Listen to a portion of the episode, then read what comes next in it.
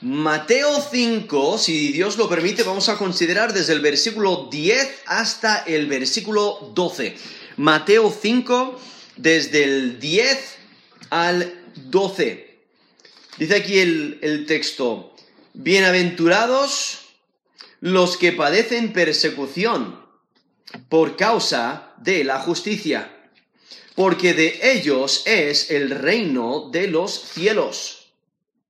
Bienaventurados sois cuando por mi causa os vituperen y os persigan y digan toda clase de mal contra vosotros, mintiendo. Gozaos y alegraos, porque vuestro galardón es grande en los cielos, porque así persiguieron a los profetas que fueron antes de vosotros. Eso es Mateo 5, desde el versículo 10 hasta el versículo 12. Gózate cuando padeces afrenta por causa de Cristo. Gózate cuando padeces afrenta por causa de Cristo. No, a través de, de la historia, eh, bueno, hay, hay ejemplos grandes de persecución en diferentes ámbitos, hay opresión, violencia eh, física, violencia material, y bueno, eh, hemos escuchado de personas que han sido decapitadas por su fe, hemos escuchado de personas que no les han dejado tomar sus exámenes por su fe, hay personas que les han echado de sus hogares por su fe, les han quitado su trabajo, eh, incluso la, la familia misma les rechaza por su fe. Y bueno, la lista continúa. Personas que sufren por ser seguidores de Jesús. Y quizás llegue el día cuando nos ocurra a nosotros. O quizás ya hemos sentido persecución cuando, bueno, eh, se ríen de ti eh, en el trabajo porque no estás dispuesto a, a mentir o a engañar. Eh, o se ríen de ti cuando eh, pues no crees lo que el mundo cree, no crees la, enseñanza científica de, de, la evolución, por ejemplo, o se ríen de ti o, o constantemente te critican en todo momento, están buscando dañarte siempre. Y hablan mal de ti eh, detrás de tus espaldas y buscan dañarte. Y bueno, quizás esos pisotones en el trabajo o quizás te empujan eh, ahí en el, en el, colegio o quizás en la calle misma, te evitan, no quieren hablar, hablar contigo, aunque anteriormente habían sido amigos de la familia por muchos años, pero ahora que saben que has puesto tu fe en Jesús como Señor y Salvador, simplemente ya no, ya no te quieren ni mirar, no quieren hablar contigo. No, hay diferentes clases de, de, persecución y la persecución es real. Y nos dice la escritura en, en segunda, segunda, de Timoteo 3, 12, segunda de Timoteo 3, 12, también todos los que quieren vivir piadosamente en Cristo Jesús padecerán persecución. Eso es segunda de Timoteo 3, 12. O sea, si vives para Cristo, si vives conforme a la escritura, si pones en práctica los mandamientos de Dios, si vives en rectitud, pues el mundo te va a rechazar. Porque ellos no quieren tener nada que ver con la luz. Ellos viven en tinieblas. Y como bien nos dice la escritura, si persiguieron a Jesús, si crucificaron a nuestro Señor y Maestro, a nuestro Señor y Salvador, si le dieron muerte, le rechazaron, ¿qué van a hacer con nosotros, sus seguidores? Nos dice Juan 15, del 18 al 21, Jesús mismo dice, si el mundo os aborrece, sabed que a mí me ha aborrecido antes que a vosotros. Si fuerais del mundo, el mundo amaría lo suyo. Pero porque no sois del mundo, antes yo os elegí del mundo, por eso el mundo os aborrece. Acordaos de la palabra que yo os he dicho, el siervo no es mayor que su señor. Si a mí me han perseguido, también a vosotros os perseguirán. Si han guardado mi palabra, también guardarán la vuestra. Mas todo esto os harán por causa de mí, eh, por causa de mi nombre, porque no conocen al que me ha enviado.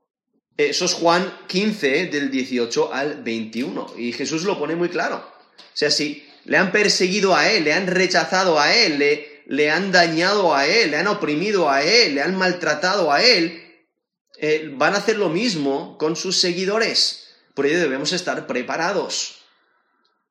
Y es que el creyente sigue a Jesús, ¿no? Y vive conforme a los valores del reino de Dios. Por ello, destaca en la sociedad. Porque el creyente no pertenece a este mundo, sino que tiene su ciudadanía en los cielos. Y el creyente pertenece al reino celestial, no pertenece al reino de las tinieblas, no pertenece al reino de Satanás, sino que el creyente pertenece al reino de la luz. Y, como sabemos, la luz resplandece en medio de la oscuridad, se nota. Y entonces por ello las personas nos ven poner en práctica nuestra fe y no nos entienden y se ríen de nuestra fe, se ríen de nuestras prácticas, de nuestras creencias, se, se, eh, se ríen de nosotros, simplemente porque seguimos a Jesús. Y es que el creyente debe de ser diferente, ¿no? Debe de vivir como Jesús. Y al mismo tiempo tiene que estar involucrado en la sociedad para poder alcanzar a otros con, con la luz del Evangelio. Entonces no, no debemos de apartarnos y cerrar la puerta y quedarnos aislados del mundo eh, en ese sentido, sino que debemos de salir al mundo, no poner en práctica lo, que hace el mundo, vivir diferente del mundo para que vean la luz del Evangelio, ¿no? Reflejar la luz de Cristo, reflejar el carácter de Dios para que otros lo puedan ver y buscar al Dios verdadero y ser salvos. Por ello tenemos que entender que los incrédulos, aquellos que no han sido iluminados por, el Espíritu Santo, aquellos que no entienden el Evangelio, aquellos que, que no entienden la palabra de Dios, que no han puesto su fe y confianza en Jesús como Señor y Salvador, esas personas no, tienen nuestra perspectiva, no tienen eh, una, una, visión global como nosotros, no, no, no tienen una cosmovisión como nosotros, porque no ven el mundo eh, a, través de las escrituras, no, no ven el mundo de la misma manera porque nosotros conocemos a Dios. No hemos puesto nuestra fe y confianza en Jesús como Señor y Salvador. Y ellos no entienden por qué hacemos lo que hacemos, por qué creemos lo que creemos. Y por ello nos rechazan, nos persiguen, eh, buscan dañarnos. En 1 de Pedro 4, del 3 al 4, dice, Baste ya el tiempo pasado para, para haber hecho lo que agrada a los gentiles, andando en lascivias, concupiscencias, embriagueces, orgías, disipación y abominables idolatrías. A estos les parece cosa extraña que vosotros no corráis con ellos en el mismo desenfreno de disolución y os ultrajan. Eso es 1 Pedro 4 del 3 al 4. O sea, no entienden por qué caminamos y vivimos de una manera diferente a ellos. Nosotros sí lo entendemos, es el Evangelio, ¿no? Es, es el Espíritu Santo que mora dentro de nosotros y nos va transformando y por ello ya no, volvemos a, poner en práctica los, las mismas acciones. No hablamos de la misma manera que, lo hacíamos antes de conocer a Cristo, ¿no? Eh, y por ello la gente no, no nos entiende. Continúa el texto ahí en 1 Pedro 4, del 12 al 16. Dice, amados, no os sorprendáis del fuego de prueba que os ha sobrevenido como si alguna cosa extraña os aconteciese, sino gozaos por cuanto sois participantes de los padecimientos de Cristo, para que también en la revelación de su gloria os gocéis con gran alegría Si sois vituperados por el nombre de Cristo, sois bienaventurados, porque el glorioso Espíritu de Dios reposa sobre vosotros. Ciertamente de parte de ellos Él es blasfemado, pero por vosotros es glorificado. Así que, ninguno de vosotros padezca como homicida o ladrón o malhechor, o por entremeterse en lo ajeno, pero si alguno padece como cristiano, no se avergüence, sino glorifique a Dios por ello. Eso es 1 de Pedro 4, del 12 al 16. Entonces, si padeces persecución por causa de Cristo, entonces no hay que avergonzarse. Ahora, no debes de, no, no debes de gozarte en que estás siendo perseguido por haber pecado, ¿no? Como ahí Pedro menciona, si padeces como homicida o ladrón o malhechor o por entremeterte en lo ajeno, ¿no? O sea, eh, realmente estás recibiendo lo que mereces por haber pecado, por haber hecho lo malo.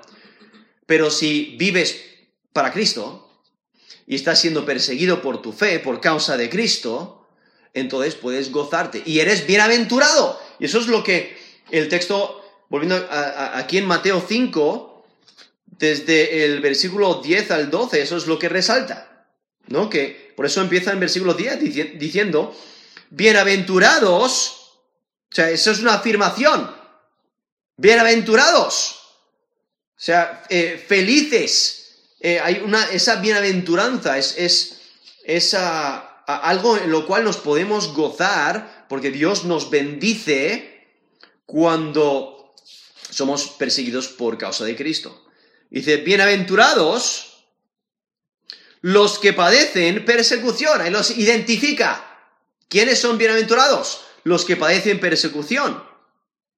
Pero tiene, tiene, que haber una causa específica. ¿Cuál es la causa? Por causa de la justicia, o sea, por causa de hacer lo que es recto. ¿Por qué? Hay una razón. Porque de ellos es el reino de los cielos. O sea, aquellos que son perseguidos por su fe, son perseguidos por causa de la justicia, por hacer lo que es recto, la razón por la que están dispuestos a sufrir persecución es por causa de su fe. No van a negar su fe. No van a dejar de hacer lo que es recto. Y eso, y con ello, demuestran que persisten en la fe, demuestran que son creyentes. Y por ello, pertenecen al reino de los cielos. Por eso dice, porque de ellos es el reino de los cielos. Versículo 11 continúa con otra, esa afirmación diciendo, bienaventurados sois. ¿Cuál es la causa? De, por, qué? O sea, ¿por qué somos bienaventurados? Dice, cuando por mi causa, o sea, Jesús está hablando aquí en el Sermón del Monte, dice, cuando por mi causa, y entonces dice, os vituperen, os persigan, y digan toda clase de mal contra vosotros. Ese término vituperen es la idea de reprochar, de culpar, de insultar. Entonces, vemos esas maneras, ¿no? En que persiguen. Y luego dice, y digan toda clase de mal contra vosotros, y lo eh, expande el significado diciendo mintiendo. O sea, hablan mal de vosotros, pero que no sea cierto. Dice, hablan mal de vosotros, pero realmente están mintiendo. ¿no? Y, la mentira sale a la luz. La verdad sale a la luz. Si alguien miente, eh, llegará el día cuando todo el mundo va a saber, oye, esa persona mintió. ¿no? Esta es la verdad. Y entonces en versículo 12 vemos la exhortación, que en el texto se encuentra en, imperativos. Gozaos y alegraos. ¿Por qué? O sea, ¿cuál es la razón de, por qué debemos de gozarnos cuando nos persiguen? O sea, pensarías que, o sea, eh, estás recibiendo eh, opresión, sufrimiento, dolor. ¿Por qué te vas a gozar de ello? Pero es que eres bienaventurado si sufres por Cristo. Y por eso dice, gozaos y alegraos y nos da la promesa, porque vuestro galardón es grande. No hay el razonamiento, la razón. Y, nos da una promesa, porque vuestro galardón, o sea, hay recompensa. Hay recompensa para aquel que sufre por Cristo. O sea, está sufriendo de manera correcta. Es por causa de Cristo. porque vuestro galardón es grande. ¿Y dónde, dónde está reservada ese galardón? En los cielos, ahí está el lugar. Porque, nos da la razón, otra razón, porque así persiguieron a los profetas. O sea, no somos los únicos que, sufrimos por nuestra fe, sino que también los profetas mismos, aquellos que, quien Dios usó para revelar su palabra, eh, ellos también sufrieron persecución. Dice que fueron antes de vosotros, indicando el tiempo, o sea, son antes de nosotros.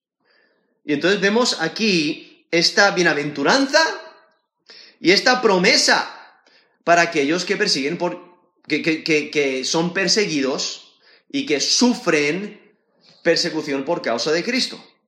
Y por ello debes de gozarte cuando padeces afrenta por causa de Cristo. Aquí en, en versículo 10 vemos lo que el mundo da a los creyentes. ¿Qué es lo que les da? Persecución. Por eso dice, bienaventurados los que padecen persecución por causa de la justicia, porque de ellos es el reino de los cielos. No, aquí mismo, eh, en los versículos anteriores, menciona a los creyentes como pobres de espíritu, los que lloran, los que son mansos, los que tienen hambre y sed de justicia, los misericordiosos, los de limpio corazón, los pacificadores. Y, y los creyentes dan mucho a, otras personas, ¿no? Son misericordiosos, como nos dice el versículo 7, ¿no? Dan misericordia a otros. O en versículo 9, buscan la paz con otros, reflejan paz, pero a los creyentes, aunque ellos son misericordiosos, el mundo no les da misericordia. Aunque el creyente es una persona de paz, el mundo no les da paz. ¿Qué es lo que les da? Persecución. Y es porque el mundo ama la oscuridad y aborrece la luz. Aborrece todo lo que tenga que ver con la luz. Nos dice Juan 3, del 19 al 20. Esta es la condenación que la luz vino al mundo, los hombres amaron más las tinieblas que la luz, porque sus obras eran malas. Porque todo aquel que hace lo malo aborrece la luz y no viene a la luz para que sus obras no sean reprendidas. Eso es Juan 13, 3, perdón, Juan 3, desde el versículo 19 hasta el versículo 20. Es que el creyente que vive conforme a la voluntad de Dios enfrentará conflicto con los caminos del mundo. Y es que el creyente vive de acuerdo a su fe. O sea, una profesión de fe donde no hay justicia, donde no hay rectitud, es una profesión falsa. Y es que la, por ello viene la persecución, cuando caminamos en rectitud. ¿no? la persecución y, eso es lo que nos, indica Pedro, que la persecución debe ser un resultado de rectitud, no de pecado. Como nos dice 1 Pedro 3, versículo 14, dice, Mas también si alguna cosa padecéis por causa de la justicia, bienaventurados sois. Por tanto, no os amedrentéis por temor de ellos, ni os conturbéis. Entonces no hay que temer, no hay que titubear, eh, sino hay que seguir poniendo en práctica la rectitud. Entonces, asegúrate que si te persiguen no es porque haces lo malo, ¿no? sino porque estás siguiendo a Jesús como debes. Y entonces por ello aquí vemos, aquí esta promesa dice porque, esta es la última frase del versículo 10, porque de ellos es el reino de los cielos.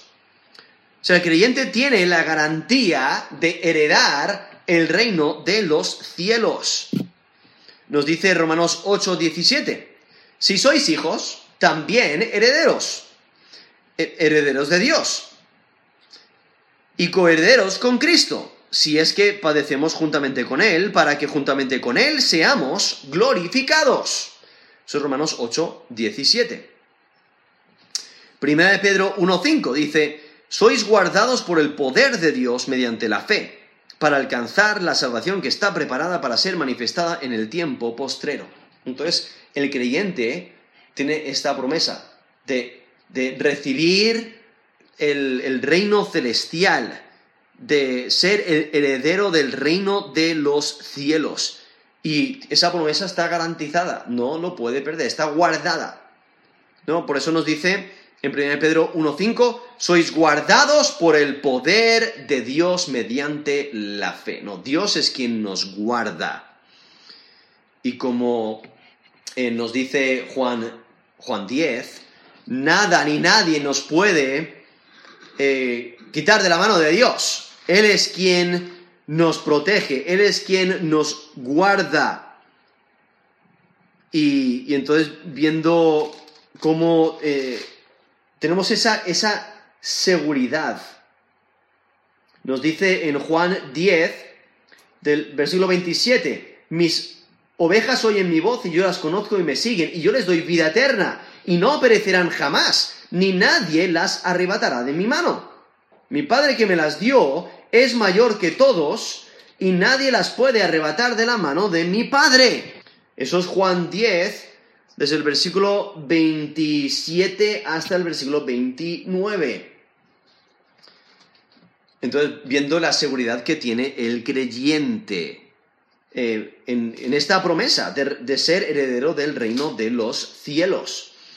Y en versículo 11, por eso dice, bienaventurados, bienaventurados sois cuando por mi causa, o sea, por causa de Cristo, os vituperen, que es la idea de reprochar o insultar o culpar, os vituperen y os persigan y digan toda clase de mal contra vosotros, mintiendo. Aquí lo que está haciendo es visualizar la persecución. Y vemos como aquí eh, vemos que el texto se dirige directamente al, al discípulo o los discípulos de Cristo. Por eso dice, bienaventurados sois. O sea, aquellos que habéis puesto vuestra fe en, Cristo. es lo que está diciendo. Bienaventurados sois. Por mi causa, eh, perdón, cuando por mi causa os vituperen y os persigan y digan toda clase de mal contra vosotros, mintiendo. No, ese es el, requisito esencial, ¿no? Que, que os persigan por causa de Cristo. Es que la bendición viene a aquellos que son leales a Cristo y viven conforme a su palabra. Aquí menciona diferentes clases de ataques, ¿no?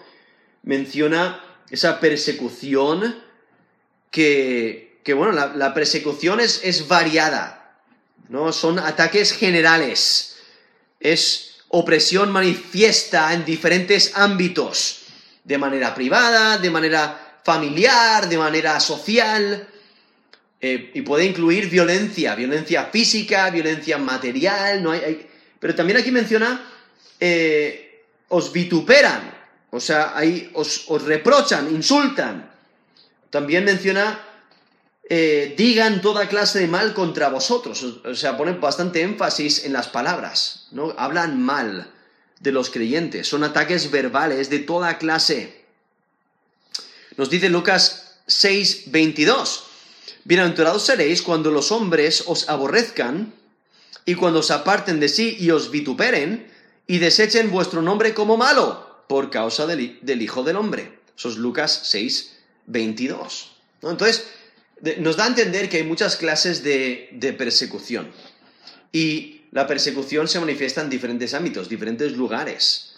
Eh, puede ser en, el, en el hogar, en la casa, entre la familia, entre amigos, eh, puede ser en la calle, entre conocidos, entre vecinos, puede ser en la escuela, eh, los estudiantes, los profesores, en la administración, puede ser en, el trabajo, los jefes, los compañeros de trabajo, eh, puede ser en, en opresión política, etcétera. O sea, en, diferentes lugares, diferentes ámbitos, de manera privada, de manera familiar, de manera social, e, etcétera, ¿no? Entonces, eh, puede venir a través de críticas, ¿no? Crítica constante, o que hablan mal de ti, abusos en el trabajo, quizás te maltratan, eh, toda clase de, de, maldades en contra de ti por causa de tu fe.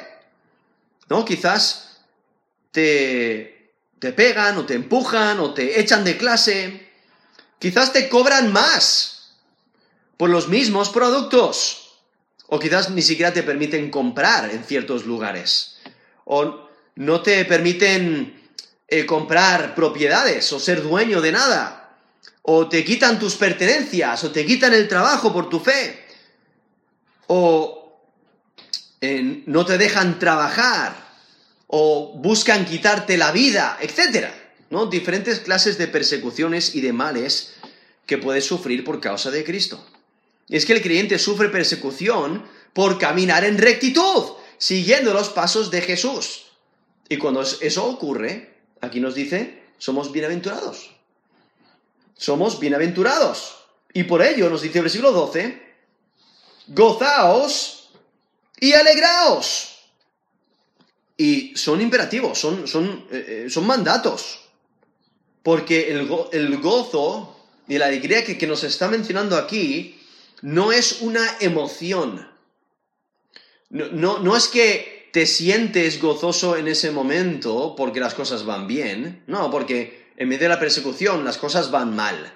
En medio de la persecución quizás eh, eres pobre porque no te dejan trabajar, o te quitan el trabajo, o te han robado, o, te quitan tus pertenencias. Eh, no te sientes bien porque te están oprimiendo, porque estás sufriendo, no, no, no se siente bien que te rechacen, que te insulten, que te maltraten pero puedes gozarte porque sabes que Dios tiene un plan. Puedes gozarte porque eh, tienes un galardón que te espera en los cielos.